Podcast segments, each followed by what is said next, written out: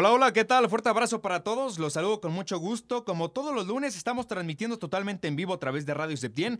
En este tu programa favorito, Centro Deportivo. Les habla Diego Sandoval. Son las 11.24. Sí, comenzamos un poco más temprano. Hoy es 5 de diciembre del 2022. En Centro Deportivo estamos cargados de mucha información para todos ustedes. Espero nos puedan acompañar toda esta hora para debatir, analizar y dar opinión sobre los temas más relevantes del deporte. Los saludo con mucho gusto, compañeros. ¿Cómo andan? Empiezo contigo, Pablo Palma. Hola, ¿qué tal? Gran inicio de semana. Eh, ya empezamos con los octavos de final, así que vamos a tener un programa bastante interesante, pero nos vamos a remontar un poquito antes porque tenemos que hablar de la selección mexicana. Andrés Gómez, te saludo con mucho gusto, ¿cómo andas? Hola, hola, ¿qué tal? Mucho gusto poder estar aquí, estar este, compartiendo mesa con cada uno de ustedes. Es un placer estar aquí en Centro Deportivo y como bien ya lo dicen, a platicar ya sobre lo que ha sucedido en los octavos de final. Ya tenemos dos cruces para la siguiente fase que van a ser en los cuartos, pero mientras también ahorita partidos que van a estar muy interesantes, Japón y Croacia que se está jugando en este momento, ya en el tiempo extra, y más al rato Brasil ante Corea del Sur. Así es, y Tocayo Diego Chávez, ¿cómo andas? Vaya partiditos, eh, los que tenemos. Hola, hola a todos. Eh, muy bien, Dieguito, muchas gracias. Aquí, este, con mucho gusto los acompaño. Andrés, Pablo, los saludo con gusto. Eh, pues sí, un partido impresionante el de hoy, empezando ganando Japón. Croacia empata y ya están en los tiempos extras. Esperemos ver unos penales por, eh, bueno, los primeros penales de la Copa del Mundo. Y pues qué triste fue decirnos adiós. La selección mexicana eliminada, un gran fracaso, pero ya lo estaremos hablando más adelante. Así es, y bueno, por lo mientras vamos con sí, el fútbol.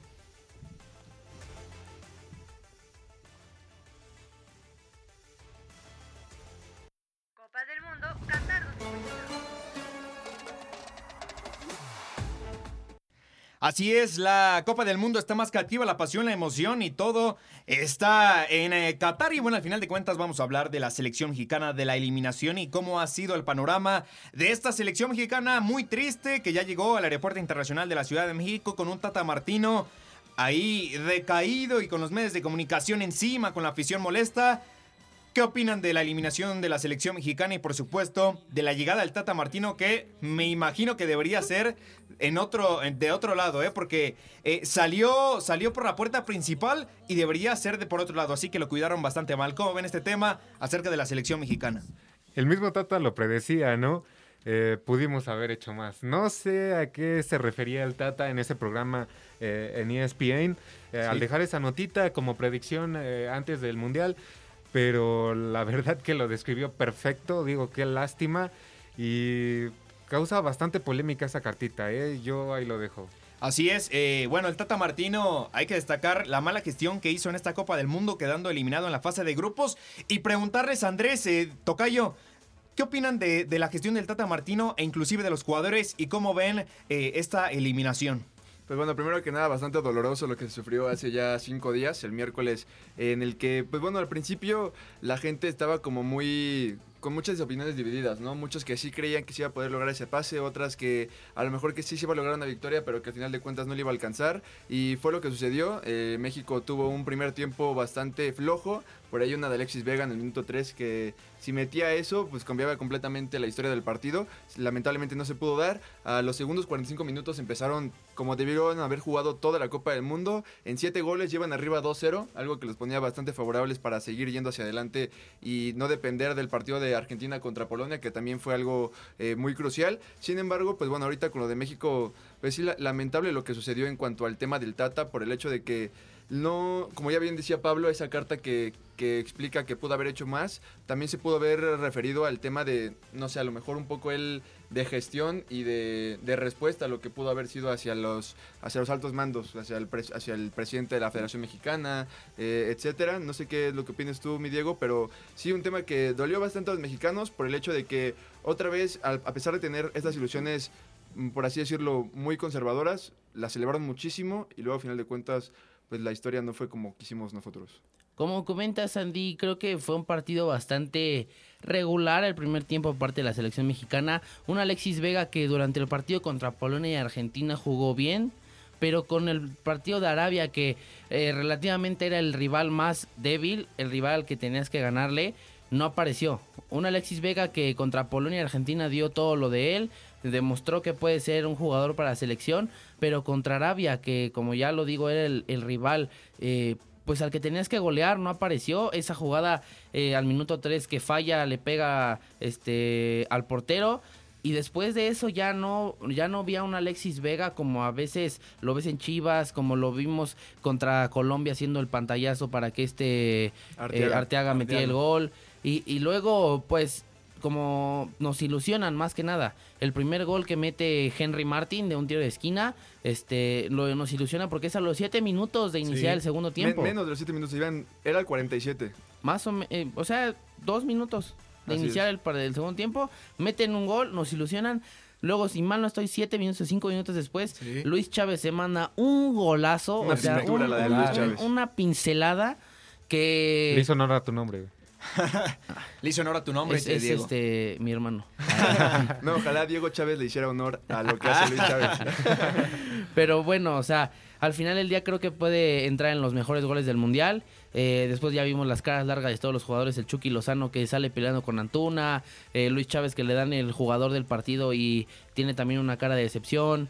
Eh, Sí, en la misma, pues, en la misma entrevista que le hacen a, a- a Luis Chávez, pues dice que contra la selección de Argentina el Tata Martino no le entendió para nada, o sea, no, no entendieron el funcionamiento que el, el técnico argentino quiso sí, este, que no mandar al campo. qué, o sea, si no sabían a qué no, salían a jugar. ajá, es entonces fue de los primeros que, de hecho, que se fue de la concentración. O sea, no se esperaron a que saliera el autobús y ya vámonos, no. Primero salió el Chucky Lozano, que salió muy molesto con la cara baja, y por supuesto Luis Chávez salió muy molesto, Andy. y Es- eso, sí, eso es que también recordar porque, vaya, Chucky Lozano, al menos yo recuerdo que en este segundo tiempo, cada vez que agarraba el balón y encontraba ese espacio por la banda izquierda, pues yo creo que todos poníamos atención a lo que podía suceder. Y es que justamente en esa jugada, un desborde que llega hasta la línea de fondo y le da un balón retrasado a Auriel Antuna y que La termina la, fallando. la termina fallando. El portero ya había salido justamente para cubrir Sí. la, la llegada de Chucky. Solamente es un defensor el que se termina cayendo entre la espalda y el brazo. Pero le pegó como de, de tres dedos, Sí, así. sí, no, no le pega bien, ni siquiera llega, ni siquiera le llega bien al balón porque como bien lo dices, con la, con la pierna derecha le da con los tres dedos, no, no asegura y al final Chucky es quien le termina reclamando, oye, ese balón que te lo puse ahí en bandeja de plata ahí. para que pudiera concretarse y que bueno, es esa equivocación y luego otros dos goles que fueron anulados. Pero a ver, Andy, yo te pregunto, ¿para qué Oriol Antuna tiene la pierna izquierda? No, O sí, sea- claro, y es que es... es No, pero a, es- a es ver, con la misma, con la misma derecha hay que jugadores. concretar el, el balón, o sea, sí lo O podía dejarla hacer, pasar, pero o sea, no pegarle de tres dedos, o sea, pegarle directo. Con una pierna derecha ya tienes que dejar justamente que pase, pero con la, con la izquierda va Le más. pegas. ajá, va, va derecho para que le pueda pegar de, de manera concreta. Y es que esas son las bases del fútbol. O sea, no solamente ocupar, por así decirlo, tu pierna buena, sino tener ese manejo de dos perfiles que para un futbolista profesional tiene que ser fundamental. No, Así y es, luego- y bueno, en la, en la contraparte pues hay que destacar el funcionamiento del Tata displicente. A ver, no solamente por ese gol ante Arabia Saudita, si hubiera ma- marcado la diferencia ante Polonia, marcas un gol, avanzamos. Eso es lo que tanto se le critica, eh, se le critica a Pablo al Tata Martino, que eh, pues la displicencia, no poder mandar un cuadro alterno que diera bases del fútbol mexicano y que es el fútbol mexicano aguerrido, que va, que compite, que no se echa para atrás. A ver, claro, mira, tienes muchísima razón, pero antes de cambiar del tema y me quería intentar este un poco concluir con lo del Chucky Lozano. Y es que, a ver, sin duda el partido contra Arabia fue un partido pues de bastante estrés, sobre todo uno que es aficionado, que es el que es espectador, eh, de mucha impotencia, pero lo que yo me pregunto, para mí el Chucky Lozano puede que esté entre los dos mejores jugadores de la selección mexicana en este mundial. Pero estuvo sumamente criticado en este partido contra Arabia porque lo llamaron de individualista, eh, de poco participativo, pero es que digo, claro, los tres partidos del fase de grupo, me parece que él fue pues nuestra única solución de gol, todas las jugadas iban por él. Entonces yo no entiendo este afán de, de querer criticar o señalar jugadores. Y por ejemplo en este caso contra el partido de Arabia, yo siento que fue el que, de uno de los que mejores se vio, porque dejaron de depender tanto de él. El Tata por fin se animó a llevar un esquema de ataque en el que no solamente girara en torno de Alexis Vega y el Chucky Lozano. Y eso siento que es lo que hace que México por fin pueda conseguir un gol en la fase Pero- de grupos en el Mundial.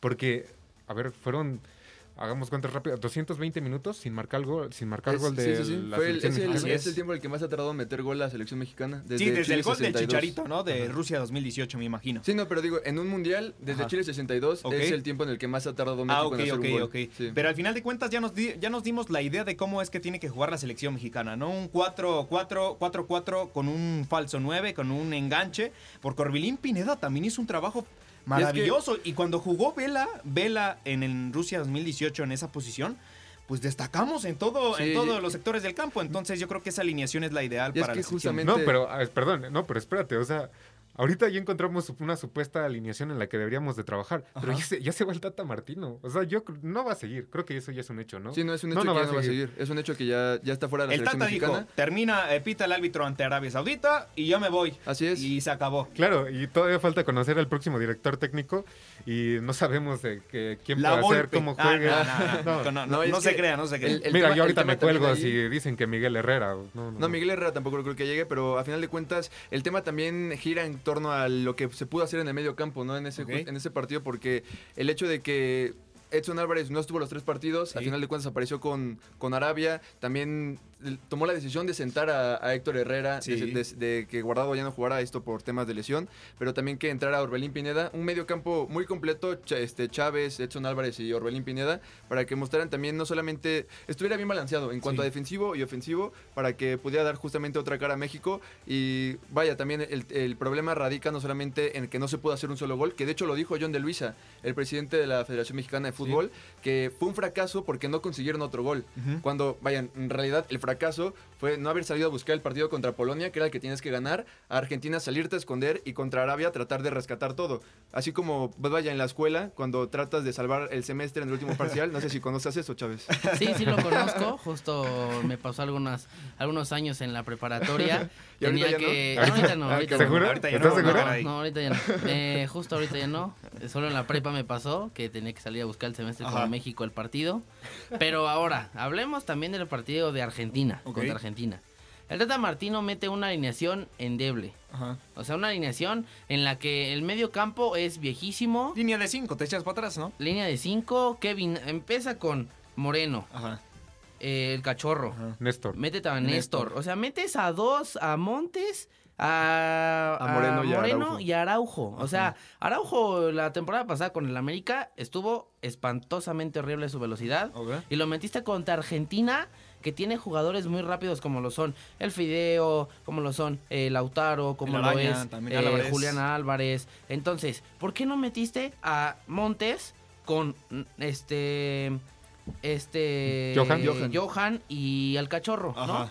Y luego estaba bastante bien esa central. Y luego Arteaga, que fue tu jugador que tuviste todo el proceso mundialista no jugó de titular, este no jugó un minuto. Sí, ¿no? O sea, y Gallardo, que jugó creo que si no soy exagerado, cinco minutos en todo el este proyecto mundialista, jugó todos los partidos. Fíjate que Gallardo es de los hombres más eh, preferidos del, del, Tata Martino. Sí, lo sé, pero Arteaga lo tuviste toda, todo, todo el tiempo que tuvo el Tata Martino, desde que llegó hasta que el pitido final de Arabia Saudita, Arteaga jugó todos los partidos. Y, en, y en, en, Qatar no lo metiste un minuto. Sí, sí, y luego en el medio campo metes a Herrera, a Guardado y a Chávez. Ajá o sea, Guardado y Herrera ya no es lo mismo. El gol de Messi fue error de Herrera espantoso. Y el siguiente, y el primer gol, no, el segundo gol de El segundo gol es una genialidad. El segundo gol de Enzo es una genialidad, pero vemos al Guti defendiendo horrible. Así es. Entonces, creo que el siguiente técnico que debe de llegar a la selección es sacar a todas las vacas sagradas de esta selección y traer a la gente nueva. Dejaste fuera a Santi, dejaste fuera a Diego, este, a, a, Laines. Tal vez ya empezar a foguear a Marcelo Flores, traer a Acevedo, Malagón, eh, Johan. O sea, tenemos a Reyes. A Israel Reyes. Pues a ver, sí tenemos una. A ver, hay que, hay que debatir y hay que hablar de esto. O sea, sí tenemos un cambio generacional como lo tiene España, como lo tienen otras selecciones. Yo creo que sí hay jugadores jóvenes que quieren sumarse a la selección mexicana, más no les dan la oportunidad. Vamos a ver si con un nuevo eh, entrenador y por supuesto, porque me parece, Andrés, que John de Luisa se va a quedar eh, al frente de la Federación Mexicana. Entonces vamos a ver qué entrenador va a ser posible, pero a título personal me gustaría que fuera un mexicano. O sea, yo ya no aguanto más que sea un extranjero y que se ponga la playera al extranjero de su país, no del país de nosotros. Entonces, pero a ver, pero a ver Diego, otra vez ahí me molesta, salen los rumores de que quieren traer o sea, extranjeros, pero no que han militado en la Liga MX. O sea, habíamos dicho que cuando, cuando terminó la final de la Liga MX estaba Almada y Ambriz para ser este entrenadores. entrenadores de la selección. Ahora salió que quieren traer entrenadores que han jugado nada más, bueno, entrenado en, En Europa. Exacto, exacto. Entonces, no conocen a los jugadores mexicanos, no conocen la táctica que usa la selección, no, no, no, no, no saben lo que es este jugar en México. Entonces, tienes que traer a un entrenador que ya haya militado, sea extranjero o no, haya militado en la Liga MX. Y claro, Así es, ¿sabes como lo es. Almada. A ver, aunque a Pablo no le guste, a mí me gustaría traer a, eh, al Pío Dios Ah. A mí No. el Pío Correa, ¿por qué? Porque te voy a decir algo. En 2014, en 2014 hizo una muy buena gestión. A mí me gustó mucho su Y, trabajo. hace, y este torneo que pasó con que- Tigres, A ¿qué pesar hizo? de que se peleó con Martinoli. Y hace eh, seis meses con Tigres, ¿qué hizo? No, pero No, a ver, a ver, yo te hablo de mundiales. No, pero estamos hablando mundial. de la actualidad Pero y de lo que le puede A la selección. mí me gusta, ¿eh? A mí me gusta. Pero es que yo creo que Miguel Herrera, la verdad, sí es un buen técnico, lo fue porque ganó con América un campeonato en 2013 que le ganó la final a Cruz Azul. Eh, volvió a ganar con, creo que ganó dos campeones con el América. Sí, Luego ganó se va- cinco campeonatos Luego se diferentes. va, se va, se va a Tigres y creo que con Tigres bajó su nivel de director técnico Así porque es. Con el plantel muy extenso y muy amplio que Perdón, tiene pero no solo lo Tigres, bajó, o sea, se cayó por completo. Sí, porque- Estamos hablando que Tigres en este momento se presumía como la mejor plantilla del fútbol Es lo, es lo que te comento, o sea, Tigres tiene una plantilla muy extensa, muy amplia, con jugadores muy buenos como lo son eh, Guiñac, como lo es eh, Un campeón del mundo, Taubín. Taubán, Ajá. tienes a Nahuel, son jugadores muy buenos y Miguel Herrera no supo manejar eso hasta que cuando termina la temporada dice que la plantilla ya es Era muy vieja. Ahora, esa parte es la que varios le, le- le critican al Pío Correa. ¿Por qué? Porque da declaraciones. Mencionaste que uh, no eh, que había un cambio generacional en las elecciones, tal el caso como España, bla, bla, bla. Pero mira, yo te traigo un dato aquí muy bueno. Y es que Suéltalo.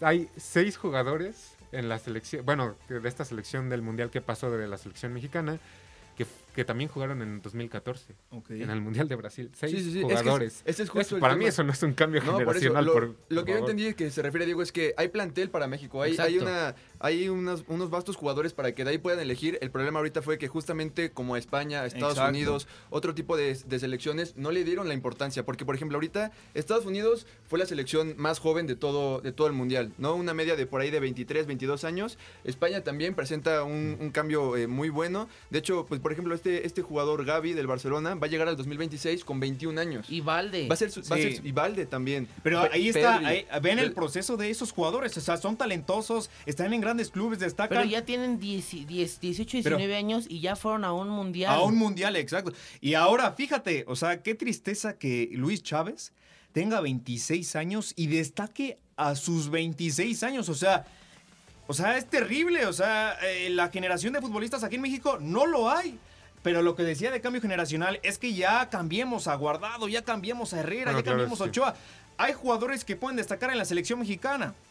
Sí. Así es, hay, hay para cubrir, hay bastantes jugadores que se tienen que hacer y justamente porque el siguiente mundial va a ser aquí en el país, va a ser con una sede compartida de Estados Unidos y Canadá, pero a final de cuentas, pues digo, México históricamente se ha crecido en los mundiales que tiene dentro de, de, la- del ti- de suelo azteca y bueno, esperemos que estos durante los próximos tres años y medio no sea la excepción, así que el cambio generacional que venga para México va a ser muy importante, lo malo es que no van a tener esa experiencia que se pudo haber tenido este año en el que, pues de hecho lo platicábamos, era una oportunidad bastante buena para que se foguearan este tipo de jugadores y que tuvieran ya ese tipo de experiencia para lo que puede ser un salto dentro de los próximos años. Así es, y bueno, ahora ya para finalizar este punto, la eliminación de la selección mexicana y todo, todo este panorama gris, el que está viviendo México, ¿entrenador favorito para dirigir a México?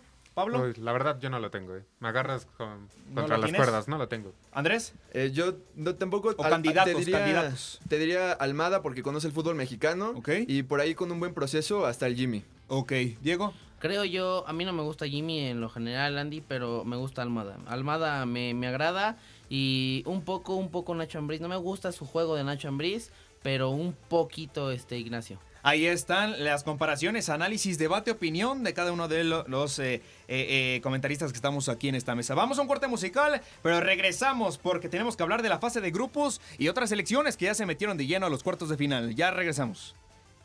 Estás escuchando Centro Deportivo. No te despegues. Volvemos en unos minutos.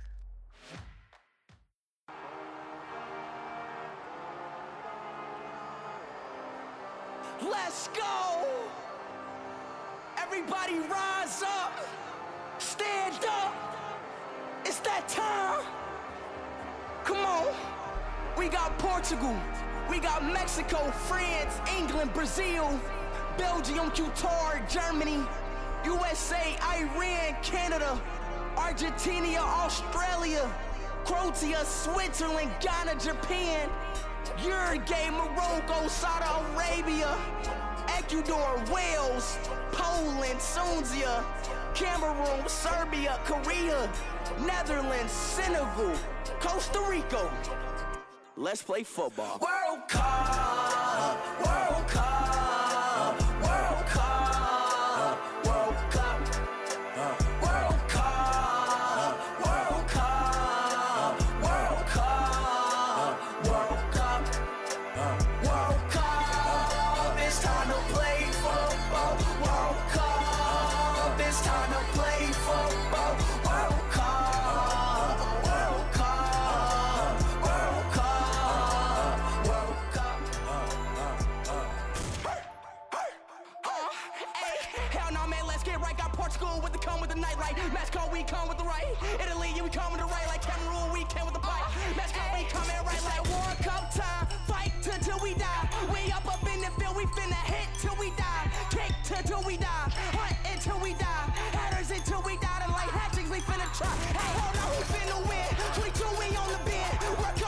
You turn, you know we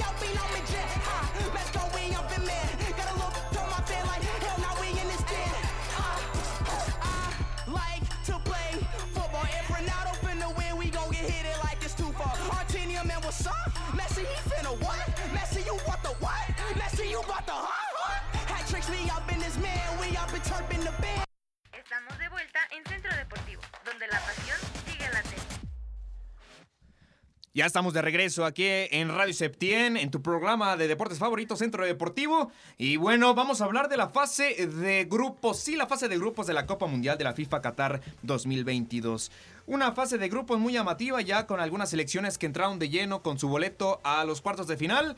¿Qué opinan de estas elecciones? Acaba de terminar el Japón-Croacia y sí, de último momento, Croacia se mete a los cuartos de final en penales. Vaya que Japón le hizo partido le complicó, pero aún así Croacia está dentro.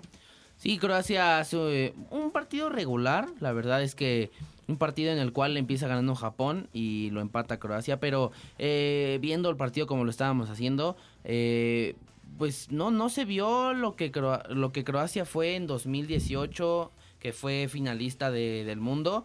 Pero pues termina ganando, termina ganando la experiencia de los jugadores croatas en los penales. Y pues más bien siento que se lo merecía más Japón, para mí, ¿verdad? Pero para ustedes no sé qué piensen, compañeros. Pues bueno, antes de... es- Este es un partido bastante llamativo por el hecho de que era una selección que ya había derrotado a Alemania y a España en fase de grupos, Japón, que de hecho avanzó como primer lugar, por eso es que enfrenta a Croacia en esta fase. Pero antes de entrar ya en lleno con estos octavos de final en la fase de grupos, eh, bueno, fue una, unos grupos que dejaron como muchas...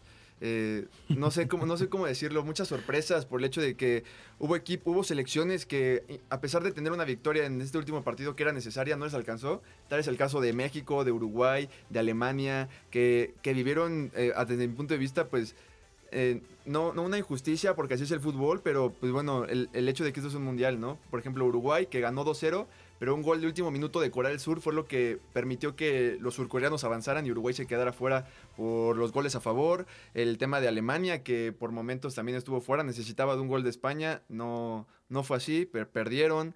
Eh, perdió España y bueno, el caso de México ya lo platicamos, pero pues bueno, a final de cuentas, muchos de estos, muchas de estas selecciones, quienes obtuvieron un, un pase dominante en cuanto a las demás, pues son Sí. quienes se están imponiendo en esta, en esta fase de octavos de final. También, eh, no sé si vieron, pues justamente el caso de estos jugadores del partido, de Havertz, de Arrascaeta, de Ajá. Chávez, que este, el jugador del partido, pero pues vaya, no, no hay ese sentimiento de que... Con su Triste, carita ¿no? Se van triste. tristes, Sí, tristes. sí, sí. Pero al final de cuentas, bueno, en este Japón-Croacia, en la primera mitad, al 43, Deisen Maeda anotaba el gol sorpresivo para la selección eh, nipona. Y ya para la parte complementaria, Ivan Perisic al 55 empataba eh, las cosas. Vaya que lo, compli- eh, le complicaron todo a Croacia, que al final de cuentas era el favorito. Pablo, eh, ¿qué opinas de esta eliminación de Japón? ¿Y qué opinas de la victoria en penales de Croacia? Pues mira, bien dicen que el fútbol no es de merecer, ¿no? Al final, digo, yo creo que eh, Croacia está repitiendo, ahí me entró un flashback, de que otra vez Croacia va a tener que estar dependiendo mucho de esta necesidad de los tiempos extra. Y es que mm, pasa un poquito como la selección de Alemania, como la selección de Bélgica, y es que la selección de, de croata se está haciendo añeja. Los jugadores este, ya no están tan, un- tan en un nivel tan eh, rimbombante. La época de oro, ¿no? Claro. Se está yendo para abajo. Entonces yo creo que se van a quedar aquí, se van a quedar en, en cuartos de final. Entonces habría que ver qué, pasa, eh, qué iba a pasar. De todos modos creo yo que si Japón eh, lograba ganarle este, este día, eh, me parece que también hubiera pasado la misma historia. Sí. Eh, yo creo que Brasil, eh, ahí un poco suponiendo de que, de que va a pasar a cuartos de final, ellos van a ser los que van a pasar a semifinal. Ahora, tocando ese punto eh, de Brasil, a la una de la tarde, tiempo de la Ciudad de México, de, de- México, y bueno, va, va a jugar contra Corea. Eh, Brasil, eh, Corea, y al final de cuentas vamos a ver si la selección brasileña puede destacar, porque Neymar regresa a la titularidad, puede que regrese, así lo destacó Tite, y se enfrentaría ante Croacia. Pero antes, tienen que enfrentar a Son, al equipo comandado por Son, que no va a ser nada fácil, Andy. Así es, y es que, bueno, primero que nada, eh, de- rescatar que justamente Sony hace, hace poco tiempo eh, compartió esta admiración que tiene por Neymar. Entonces, justamente por el hecho de que comparte vestidor con ciertos jugadores brasileños allá en el Tottenham. Pero, pues bueno, a final de cuentas va a ser un partido atractivo por el hecho de que Sur- Surcorea puede ser una, una selección que, que es muy aguerrida, que es como muy... eh, muy, muy fuerte al, momento de, estar jugando los partidos importantes. Por otra parte, Brasil es, es muy dominante, es una, es una selección muy compleja, muy, muy amplia, perdón, que de hecho tiene, pues bueno, en su último partido está dio un cuadro alternativo y que a pesar de que perdió, pues bueno, se, tien- se da ese lujo, Sí, ¿no? inclusive de perder. Pero pues bueno, en cuanto ya al tema del partido, el, el Corea del Sur no, no se me hace una selección tan, tan dominante, ni tampoco que, que pueda sacarle una sorpresa a Brasil. El hecho de que haya terminado con cuatro puntos, pues habla mucho de que no tuvo un paso tan efectivo, ya lo decíamos, obtuvo su boleto con un gol al 91, una muy buena jugada de Hyun-Min Son, que aguanta estupendo el balón, un contragolpe para que logren sellar su pase. Y pues bueno, por parte de Brasil, yo creo que para muchos es la candidata número uno, así que va a superar sin mucho problema esta fase y esperando que al- en la siguiente, en cuart- entre cuartos de final, no obligue a Croacia a que lleguen a tiempo extra, porque como ya lo decía bien Pablo, en Rusia 2018, cuartos, semifinales, cuartos, octavos, cuartos y semifinal, Croacia se fue a tiempo extra. Así en dos es. de ellos se definieron en penales. Entonces también Croacia ya ha estado apostando un poco más a esto, pero hoy veo claramente ganadora a Brasil. En cuanto a los duelos de- del fin de semana, eh, los cuartos de final ya están definidos, Países Bajos contra Argentina y Inglaterra contra Francia, un muy También, buen partido. Muy buen partido. Así es. Ahora, también tengo un dato para, tengo un dato para ustedes y es que ningún país, ninguna selección pudo ganar sus tres partidos. O sea, ninguna selección se fue con, mar- con marca perfecta de 3 de 3. Países Bajos, que, o sea, los que acabaron en primero de cada grupo, Países Bajos con 7, Inglaterra con 7, Argentina con 6, Francia con 6, Japón con 6, Marruecos con 7 y Brasil con 6 y Portugal con 6. Ok. O sea, ningún, ningún equipo ganó sus seis partidos y lo podemos ver que por Portugal perdió contra Corea del Sur en el último. Brasil perdió contra Camerún en el último partido. Marruecos, que fue el equipo que dio la sorpresa, que quedó en primer lugar de su grupo, le gana en el último partido a, a Canadá y Sí. así se, se queda en primero porque Croacia y Bélgica empatan. Empataron, así es. Una- un partido que, dicho sea de paso, eh, pudo, pudo haber conseguido Bélgica el pase e inclusive dejar fuera a Croacia. Ajá. Pero a final de cuentas, eh, Romelu Lukaku, ahí que tú bien sabrás, Pablo, en el fútbol italiano, Muchas tuvo, fallas, tuvo eh, muchas muchísimas fallas. fallas. No. Unas fácil tres claras Sí. frente al arco que perdonó bastante. Y yo creo que pues ahí ya en Bélgica lo han de estar como pegando muchísimo. Y es que miren, qué buen dato nos trae este Chávez, porque de igual manera, un reflejo de esto, y es que vimos una fase de grupos bastante competitiva, que muy poquitos equipos eh, no lograron consagrarse con, al menos una victoria. En este caso fue Qatar, Gales, Serbia y Dinamarca, me parece. No sé si se me escapa alguno, pero fueron Qatar, muy sí, poquitos. Qatar, este, Gales, Dinamarca. Dinamarca tampoco ganó ningún partido. Canadá, Canadá. Ay, Canadá. Yo esperaba mucho de Dinamarca, ¿eh? Dinamarca, eh, bueno, hablando justamente de las, de las decepciones que hay en el Mundial, porque Sí. ya podemos hablar de eso en la fase de grupos, eh, por ahí entra Dinamarca, Bélgica, Alemania. Y es que Dinamarca justamente hace poco, este mismo año, le ganó a Francia en la Sí, Nations sí, sí. League. Ajá. Y el hecho de que haya dado un papel tan lamentable a Dinamarca, Todavía tenía, muy raro, ¿eh? tenía posibilidades de entrar en su último partido. Tenía que ganarle a Australia. Y, le ganó a Australia, vaya perdió sorpresa, unos- ¿eh? Perdió 1-0. Y de hecho, justamente con ese pase de Australia, es la primera vez en la que se da que avanza al menos un país de cada continente. Entonces, habla también ya, como bien decía Pablo, de esta competencia que hubo en el Mundial. No sé si sea por eh, la transición que ha tenido el fútbol o también por el tiempo en el que se está jugando, ¿no? Sabemos que es diciembre, mitad de temporada. No está siendo... Es decir, no tuvieron esa, a lo mejor, pretemporada como se debió Sí, haber sí. tenido cuando, cuando son los mundiales en verano. Pero, pues bueno, sí, un, un mundial competitivo, un mundial con eh, decepciones, como lo son ya las ya mencionadas, y también con sorpresas, como fueron el, el mismo Marruecos eh, y etcétera. Pero también que eh, lo que platicamos de Australia contra Dinamarca, no sé si llegaron a ver los videos compañeros de que el entrenador de Dinamarca le da un papel a uno de sus jugadores, Ajá. él se lo pasa a otro y él lo tira al piso. Ajá. Y al final un jugador austriaco lo toma, se lo da a su entrenador y cambian toda la táctica para enfrentar así bien a Dinamarca y poder ganarle. Entonces, también es algo interesante del mundial, un, un, este, un escenario bastante chistoso, por así decirlo. Y, y al final del día, pues, como comenta Andy, pues sí es un mundial competitivo que también te da alegría, porque al final del día, no sé, vas en tu carro y vas o vas en la calle y no puedes ver No, el partido yo- y, yo y desde el- ves. perdón, digo, pero yo desde el miércoles no soy feliz. Pero sí, o sea, te da sorpresas, o sea, Sí, te da sí, sorpresas claro. este mundial, Sí, muchas pero, sorpresas. por ejemplo, está- empezando por el de divertido Costa ver, ajá, a la gente que no le gusta tanto el fútbol, es divertido ver una España, no sé, ahorita una España-Marruecos, vamos a ver, a lo mejor una de esas le gana a Marruecos, o no sé, sorpresas que ha dado el mundial. No, el momento que España y Alemania estuvieron eliminadas por cinco minutos, o sea, también tú Ajá. decías, o sea, ¿qué onda? Sí, ¿Será sí, que sí. las eliminan o no? Pero al final eh, Alemania termina ganando, le da el pase a España y España no le puede dar el pase a Alemania. Así es, y bueno, eh, eh, hay que destacar estos octavos de final, ya lo mencionaba, Brasil enfrentará a Corea. Y bueno, eh, Croacia, quien gane entre Brasil y, y Corea, será su rival. Yo me imagino que va a ser Croacia-Brasil, a Así menos es, que, es lo- que algo pase. Y en la otra llave está el 6 de diciembre, el Marruecos-España, que ya venía hablando de él. Marruecos que tiene buena generación de jugadores con Ziyech, Hakimi, eh, y buenos jugadores eh, que pueden competir al tú por tú. Y por supuesto está Portugal contra Suiza, un gran encuentro que vamos a ver si el bicho puede destacar porque mucha afición no lo quiere poner de titular ante la selección de Suiza. Ya lo mencionaste, el bicho. ¿Qué opinan de lo que de la noticia que recibimos hoy en la mañana, compañeros?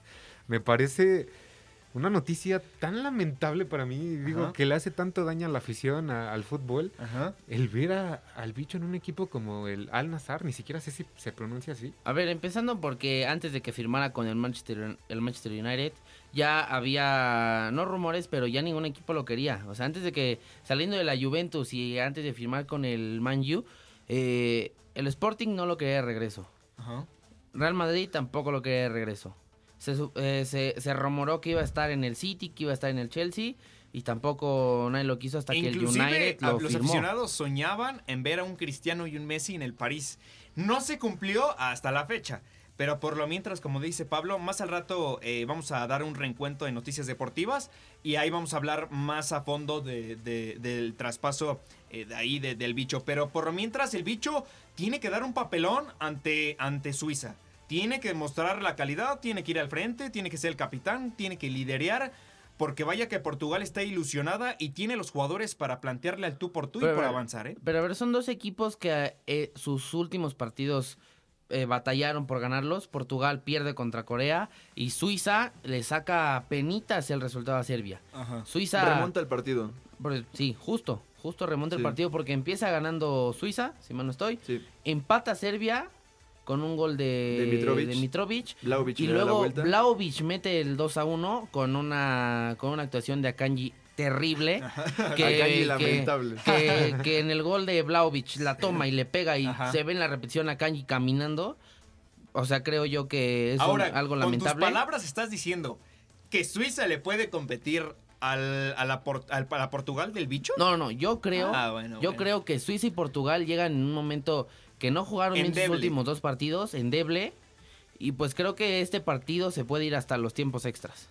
Ah, Yo, pale, yo buena, creo buena. también que es que el tema de que Portugal sabemos que tiene un- una selección, vaya, plagada de estrellas en cada una Sí, de sus sí. líneas. eh, y al, al momento de, de jugar, eh, yo creo que Cristiano Ronaldo termina siendo una desventaja más que una ventaja. Entonces, ¿Qué? Ay, fuertes comentarios, ¿eh? Es que sí, o sea, lo que en yo cuanto a tema- decía, en ¿no? cuanto a tema colectivo, el hecho de que Portugal trate Sí. de jugar para Cristiano Ronaldo a jugar como, como un equipo, como lo que son. Sí, porque pues, tienes ha- ha jugadores muy buenos. Tienes, exacto, tienes jugadores muy buenos. Y se, ha, y se ha notado, porque Cristiano Ronaldo en los tres partidos ha salido de cambio. Y cada vez que sale de cambio, Portugal muestra una cara distinta. Y es también el tema de que, vaya, Portugal no extraña a Cristiano Ronaldo. Eso es a mí lo, que- lo que me Y a da ver. a parecer. Y también este, porque a Portugal por ahí se le pueden complicar las cosas. Yo creo que va a pasar un poco co- complicado, pero eh, va, va a terminar pasando Portugal. Pero el tema es de que eh, Cristiano Ronaldo no, no termina siendo ese factor como, como determinante para la selección lusa. Y es que no es ningún secreto que desde hace un rato Cristiano Ronaldo a cualquier lugar que va eh, está teniendo problemas con el vestidor. Llámese el Manchester United o llámese eh, la selección de Portugal. Y lo que comentan acerca de estos talentos que está plagado de la selección de Portugal, eh, simplemente podemos ver a Rafael Leao. El chico tiene 22 años, 20, eh, sí, me parece que 22 años y está en un nivel impresionante. A mí me sorprende la madurez que está alcanzando Rafa. Y ojito con él, que yo siento que si no es en este mercado de transferencias, sino para el siguiente de verano, ya lo vamos a ver en un equipo de mayor magnitud que no sea el Milan. O sea, Ah, ahora, hablando de Portugal y Argentina, que son las dos selecciones que tienen las, max- las mayores estrellas del fútbol, ¿no? Tenemos por un lado a Cristiano Ronaldo y el otro lado a Lionel Messi, ¿no? Ahora, Cristiano Ronaldo hace unos años gana la Nations League, el primer campeón de la Nations League con Portugal, le ganan a Francia. correcto.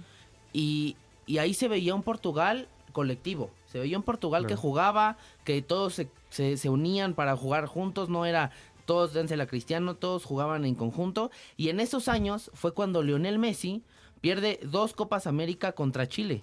Eh, la Nations League, si no me equivoco, la gana Portugal 2019.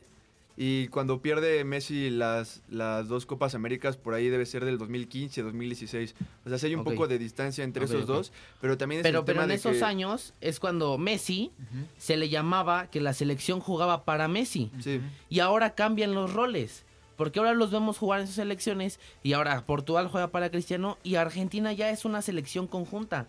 Ya juegan todos juntos y ya ya ya Messi ya no es el dénsela solo a Messi, ya Messi es un jugador más con la selección y se está viendo con los resultados que están dando un golazo de Messi es que contra a final, Australia. a final de cuentas, Messi está cargando a la selección argentina. Porque como ya lo decías, el, apenas el gol que le metió a Australia es el primer gol de Messi en la historia de los mundiales en una fase eliminatoria. Esto también hablando muy bien de pues ya ese paso que está dando hacia el frente para ser un jugador determinante, que lo es, evidentemente, pero en este tipo de situaciones no lo había mostrado. Y también por el hecho de que en fase de grupos convirtió, lo hizo contra esa- Arabia Saudita. Esa palabra que mencionas, determinante, está buenísima. ¿Por qué? Sí. Porque Messi es un creador, es un enganche, eh, te genera mucho.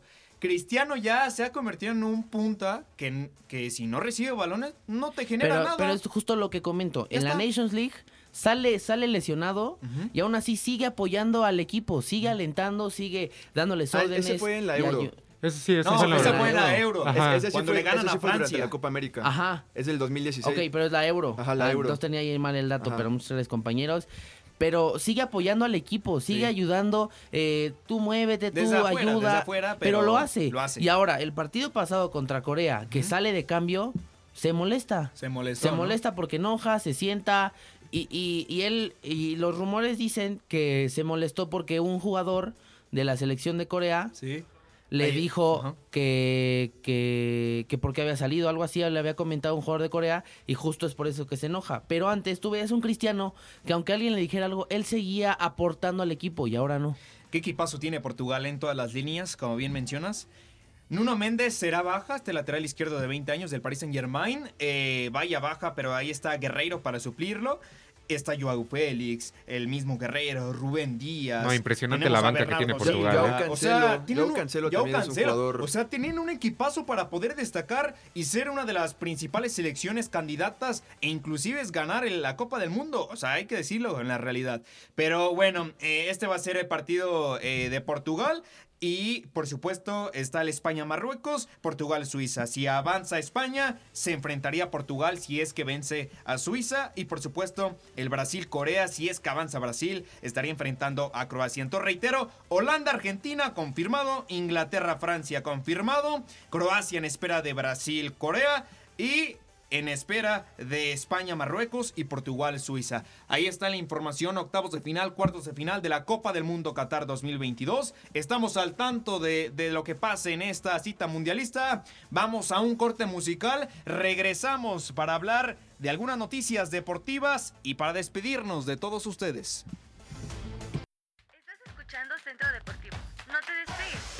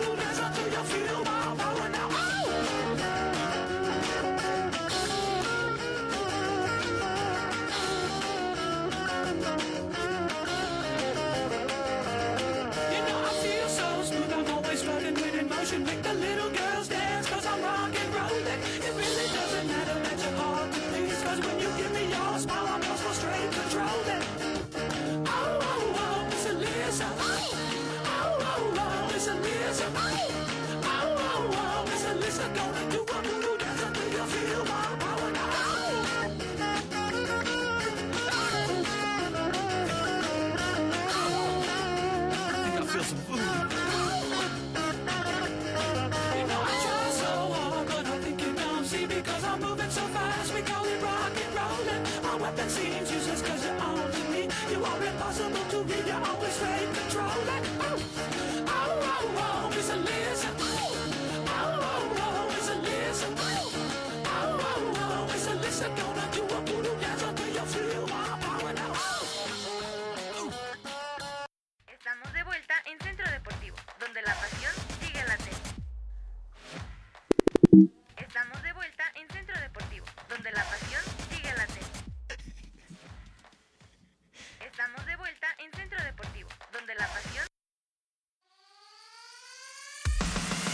Ya estamos de regreso en su programa favorito de deportes, Centro Deportivo.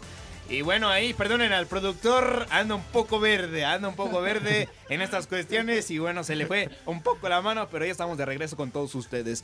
Vamos a hablar eh, reencuentro de noticias deportivas y eh, lo que nos ha dejado el panorama eh, deportivo. Ya hablábamos en la sección anterior acerca del fichaje de, de Cristiano Ronaldo a este equipo, me parece que es árabe. Y al final de cuentas, Pablo Palma nos tiene toda la información con Cristiano y su nueva llegada al equipo árabe. Sí, así es, y ya un poquito aterrizando lo- los comentarios que estábamos diciendo hace unos minutos, eh, Cristiano Ronaldo va a jugar a partir del primero de enero en el equipo del Al Nazar. Eh, que hay, ¿cómo, ¿cómo abordamos este tema? Eh, que todavía no es algo completamente oficial, pero sin embargo ya lo están, ya lo están tomando en cuenta como, como algo que está confirmado, ¿no? En teoría. Eh, se habla que va a llegar con un contrato que va a estar alrededor de los 100 millones de euros, que claro, eh, Cristiano Ronaldo es una bomba de marketing, entonces eh, va a estar plagado de publicidad y este contrato podría alcanzar los 200 millones de euros al año, anuales. Wow. Y también como dato eh, y un poquito ahí más o menos digiriendo el equipo al que va a llegar, el jugador más, el segundo jugador más caro que había fichado este equipo eh, fue el Piti Martínez. No sé si lo ubican, llegó procedente de- del, del Atlanta United Sí. por 16 millones de euros. O sea, está completamente eh, loco este, este fichaje.